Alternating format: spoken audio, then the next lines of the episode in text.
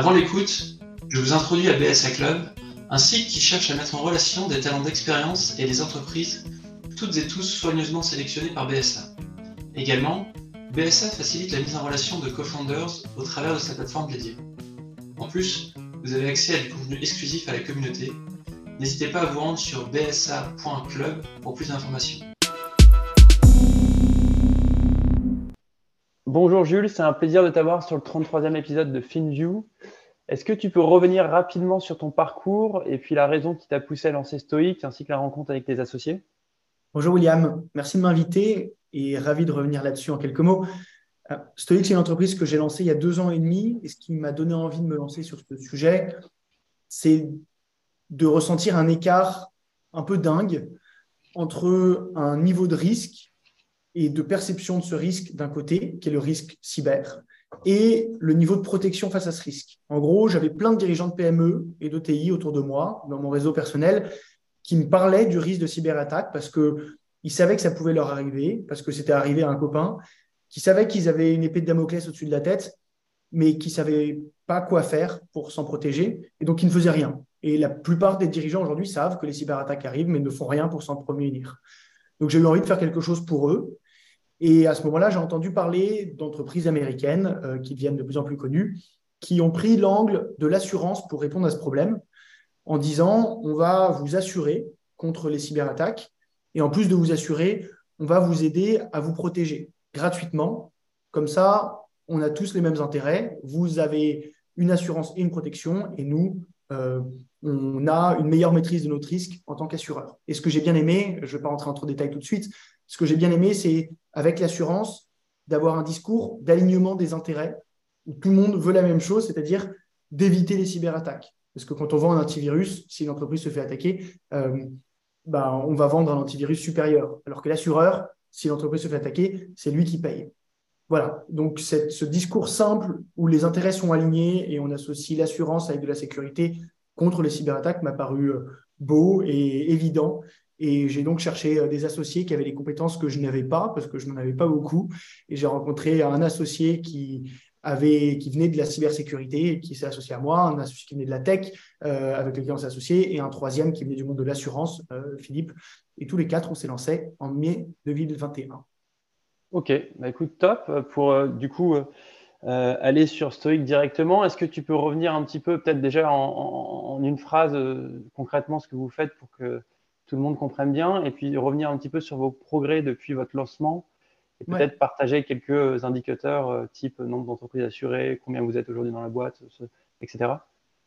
Alors, Stoic, on s'adresse à des PME et des ETI par l'intermédiaire de courtiers en assurance, euh, avec un produit que donc les courtiers proposent à leurs clients, qui associe deux choses. Une couverture d'assurance, qui est ce qu'on vend contre les cyberattaques, qui permet de dire aux dirigeants, si demain vous subissez une cyberattaque, euh, on prend tout en charge, la gestion de la crise, les conséquences financières, etc.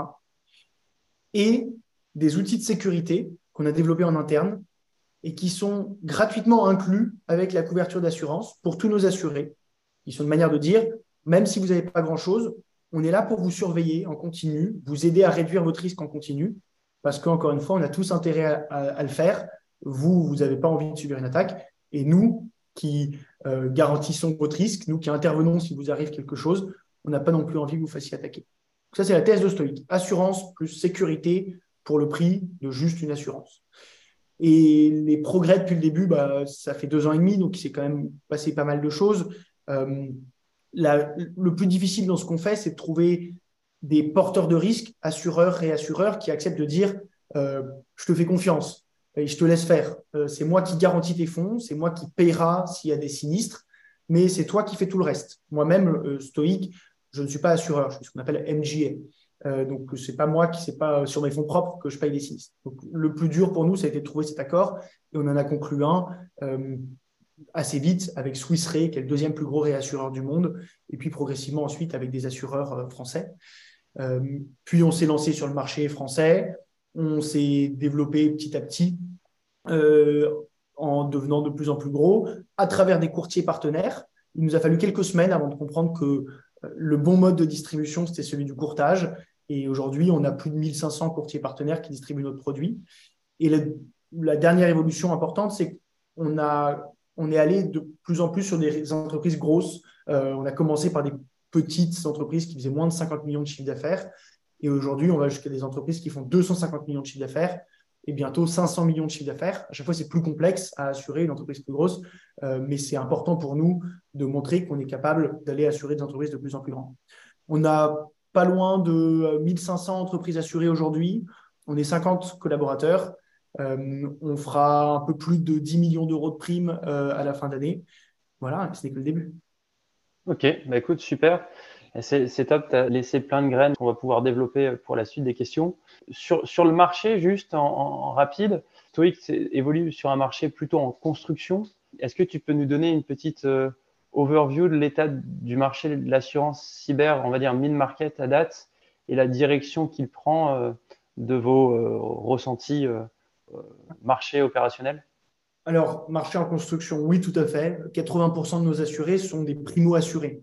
Des gens qui n'avaient pas de couverture d'assurance et qui en prennent pour la première fois. Ce qui est dingue, il n'y a, pas de marché comme ça.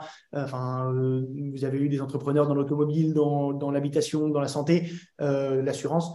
Et là, tout le monde est équipé et c'est du renouvellement. Nous, on, crée un nouveau marché, ce qui est, ce qui est génial. Mais un marché complexe, euh, comme tu l'as dit, à deux niveaux. D'abord au niveau de la demande et ensuite au niveau de l'offre. La demande, elle ne fait que croître, mais elle n'est pas encore totale. C'est-à-dire qu'il y a encore des dirigeants qui ne pensent pas avoir besoin d'une couverture d'assurance. Paradoxalement, tout leur, tout actif repose sur leur actif numérique. Ils ont des assurances pour leur habitation, alors que demain, s'ils perdent leur actif numérique, euh, ils n'ont plus rien, mais ils ne sont pas encore assurés contre ça. Il y, a, il y a, moins de 10% des ETI qui sont assurés et je pense moins de 2-3% des PME qui sont assurés contre le risque cyber. Donc, une des questions, c'est la demande est-elle suffisamment forte pour que le marché se développe? Et ça, euh, tu me demandes la tendance. Bah, la tendance, elle ne, fait qu'augmenter. On voit aux États-Unis que de plus en plus, évidemment, d'entreprises euh, s'assurent. Euh, il y a 30% de croissance d'année en année et ils prévoient 30% de croissance sur les 10 années à venir. Donc, c'est un marché qui, au niveau de la demande, en tout cas, ne va cesser de, de s'accroître. Ensuite, le vrai problème, c'est l'offre. Est-ce que les assureurs sont suffisamment confiants dans les polices d'assurance qu'ils vendent? Euh, le risque pour les assureurs, c'est de vendre euh, des, couvertures d'assurance, mais que ça leur coûte plus d'argent que ça ne leur rapporte, que ça leur coûte plus en sinistre à dédommager que ça ne leur rapporte. en général, sur tous les secteurs de l'assurance, les assureurs ont beaucoup de recul de données pour pouvoir anticiper combien ça va leur coûter euh, et combien ça va leur rapporter. Et sur le cyber, on est sur un risque qui est nouveau, qui est complexe, qui est très technique sur lequel il y a très peu de recul et donc sur lequel des assureurs ont perdu beaucoup d'argent. Donc ça, crée beaucoup de volatilité dans le marché. Ça fait que des assureurs euh, lancent une offre et puis se retirent quelques années plus tard parce qu'il y, y, avait une vague de cyberattaques. Euh, et c'est ça la vraie complexité du marché, comment maîtriser ce risque d'un point de vue assurantiel? Et nous, notre conviction, c'est que ce n'est pas un marché qui est prêt à disparaître. Euh, certains ont déclaré ce risque inassurable. Euh, je ne vois pas de raison euh, pour laquelle il le serait, à condition que tous les assureurs qui font des polices d'assurance montent en niveau de technicité cyber et acceptent que pour bien assurer le, un risque cyber, il faut une vraie expertise en cybersécurité. Parce que si on le regarde comme n'importe quel autre risque, on ne comprendra jamais ce risque qui qui évolue tout le temps et qui est euh, perpétuellement volatile. Ok, très clair. Bah, écoute, tu as répondu à, mon autre question qui était ta relation avec les assureurs. Euh, et, justement, si je rebondis là-dessus, tu disais euh, en intro que la difficulté a été de convaincre votre premier porteur de risque. Est-ce que tu peux un peu nous, résumer ce parcours-là? Et, ma deuxième question là-dessus sera à quel moment pour vous un enjeu de diversification du risque d'un point de vue porteur de risque devient un, sujet en tant que NGA Alors, en quoi c'est un enjeu? Ça me paraît assez simple à comprendre. Aujourd'hui, j'ai, on a dit, près de 1500 assurés. Je leur assure en moyenne, euh, on va dire, 650 000 euros de pertes. Donc, ça fait qu'en gros, j'ai un, milliard de risques euh, potentiels que je dois faire porter à quelqu'un d'autre. donc, il faut trouver des acteurs qui qui me disent je te laisse tout gérer, je, n'intermédie pas dans ce que tu fais et je risque un milliard de pertes si toutes les entreprises de ton portefeuille se font attaquer et prennent la perte maximale. et donc, il faut rassurer et convaincre là-dessus. C'est en ça que l'enjeu est, énorme. notre parcours à nous, c'est qu'on s'est donc on a d'abord beaucoup discuté avec des réassureurs. C'est les réassureurs qui ont plus d'appétit et d'expertise sur ce type de risque, euh, euh, en gros. Et on a réussi à faire un accord avec Swiss Re. Euh, et pour pouvoir se lancer sur le marché, ensuite, il faut un assureur. On a fait un premier accord avec Achille en France et un deuxième accord plus récent avec Axeria en France, autre assureur, qui nous permet d'avoir plus de capacité. Quand est-ce que je vais commencer à avoir des sujets de diversification des porteurs de risques? Aujourd'hui, euh, hier, tout le temps. Et un de mes métiers principaux, enfin, une de mes responsabilités principales, avec mon associé euh, Philippe Mangematin, qui, est un ancien de chez Swiss Re, c'est d'être en contact avec des réassureurs et des assureurs qui voudraient prendre une part du risque derrière nous, qui se disent sur le milliard, en gros, euh, j'en prends un certain, un certain pourcentage et qui permettent que quand ce sera plus un milliard, mais 10 ou 50 ou, 1000, euh, ben on aura euh, une part qui sera partagée parce qu'un seul acteur ne peut pas tout porter sur son dos, le risque serait trop grand pour eux. Ok, très clair. sur, sur, la partie gestion des sinistres, euh, comment vous êtes structuré Tu vois, on a un peu l'habitude de la partie externalisée sur du MRH euh, ou, de l'auto. Vous, sur votre typologie de, risque, qui gère ça? C'est un sujet pas simple, encore une fois, et c'est quasiment le nerf de la guerre de la réussite des assureurs en cybersécurité à mes yeux. Comment, ça allait pour plein d'assureurs, hein, comment bien gérer les sinistres. Ce qu'il faut comprendre, c'est qu'en cybersécurité, euh, quand on déclare un sinistre, souvent le sinistre se déclare par téléphone. Euh, l'assuré a accès à une hotline 24 heures sur 24, 7 jours sur 7. Euh, et, la personne qui décroche la hotline, c'est pas un gestionnaire de sinistre euh, traditionnel qui va coordonner ensuite les interventions des différents experts et les différents paiements. C'est directement un expert en sécurité qui décroche le téléphone pour prendre en main la crise le plus vite possible, parce qu'il y a un enjeu de rapidité d'intervention qui est énorme en cyberattaque. Euh, si on intervient suffisamment vite, avant que l'attaquant ait, pu faire suffisamment de dégâts, on va contenir drastiquement l'impact de l'attaque.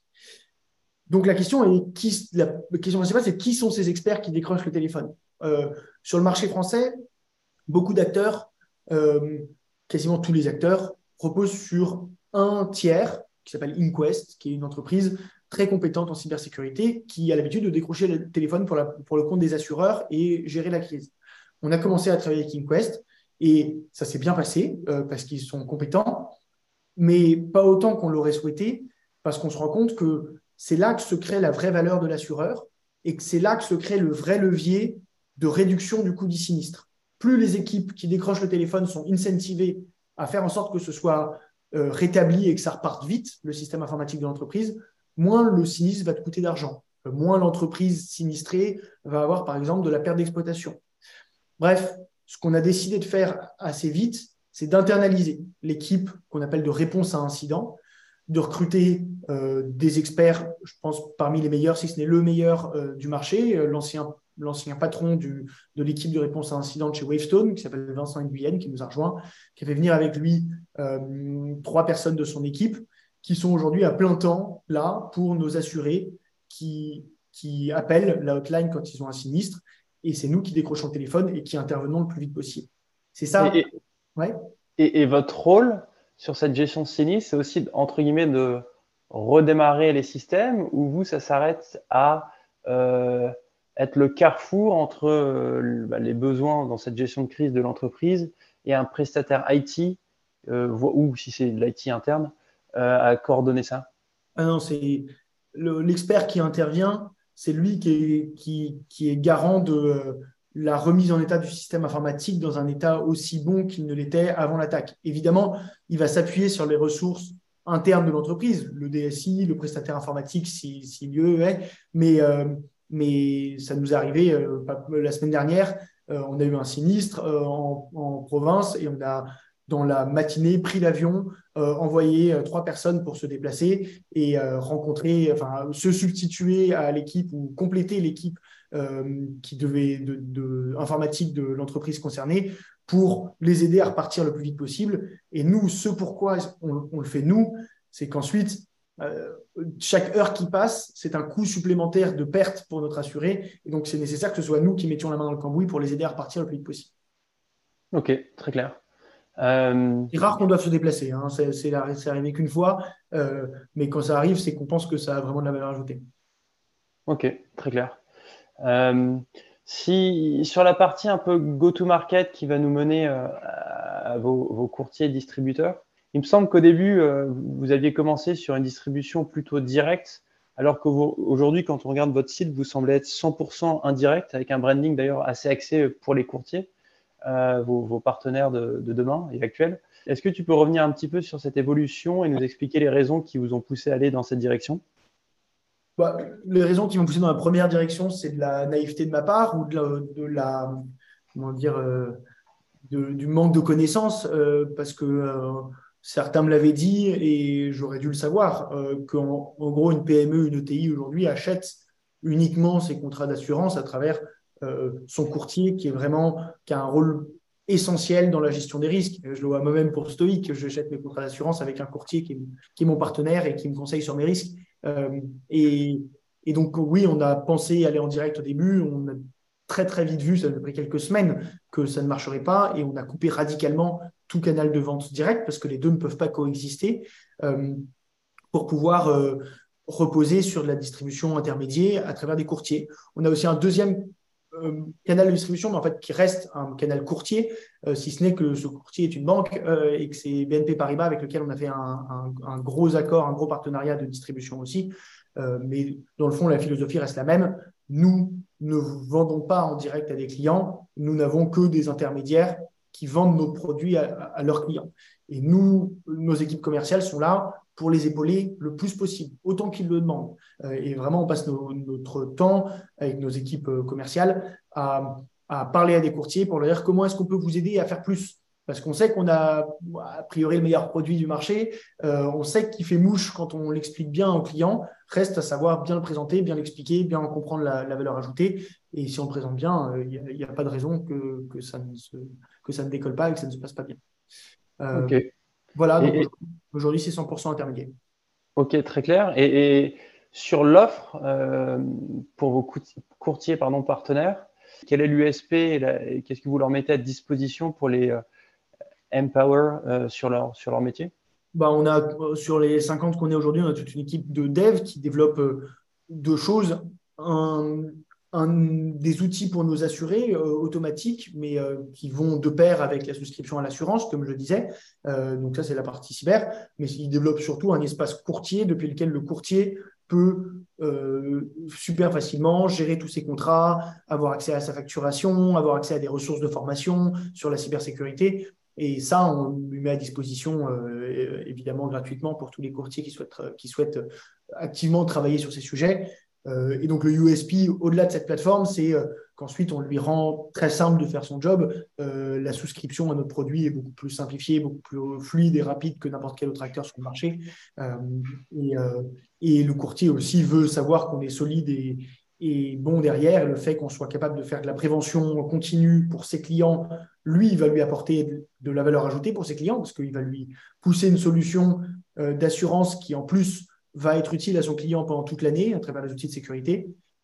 Et quand il y a un sinistre, le courtier va être ravi de savoir que son client est, bien géré par la meilleure équipe de réponse à incident qui soit. Euh, donc c'est ça ce qui intéresse le courtier à la fin. Ok, très clair. Et sur la partie recrutement de ces courtiers-là, est-ce qu'il y a une difficulté particulière sur ce marché pour les embarquer bah, Je dirais que ça dépend de deux types de, de, courtiers ou de taille de courtier. Euh, il y a beaucoup, beaucoup de. Aujourd'hui, il y a 25 000 euh, agences de courtage en France. Donc, euh, l'essentiel, euh, même parmi ceux qui vendent de la TPE, PME, l'essentiel n'a jamais vendu d'assurance cyber. Donc, mais tous prêtent l'oreille au sujet.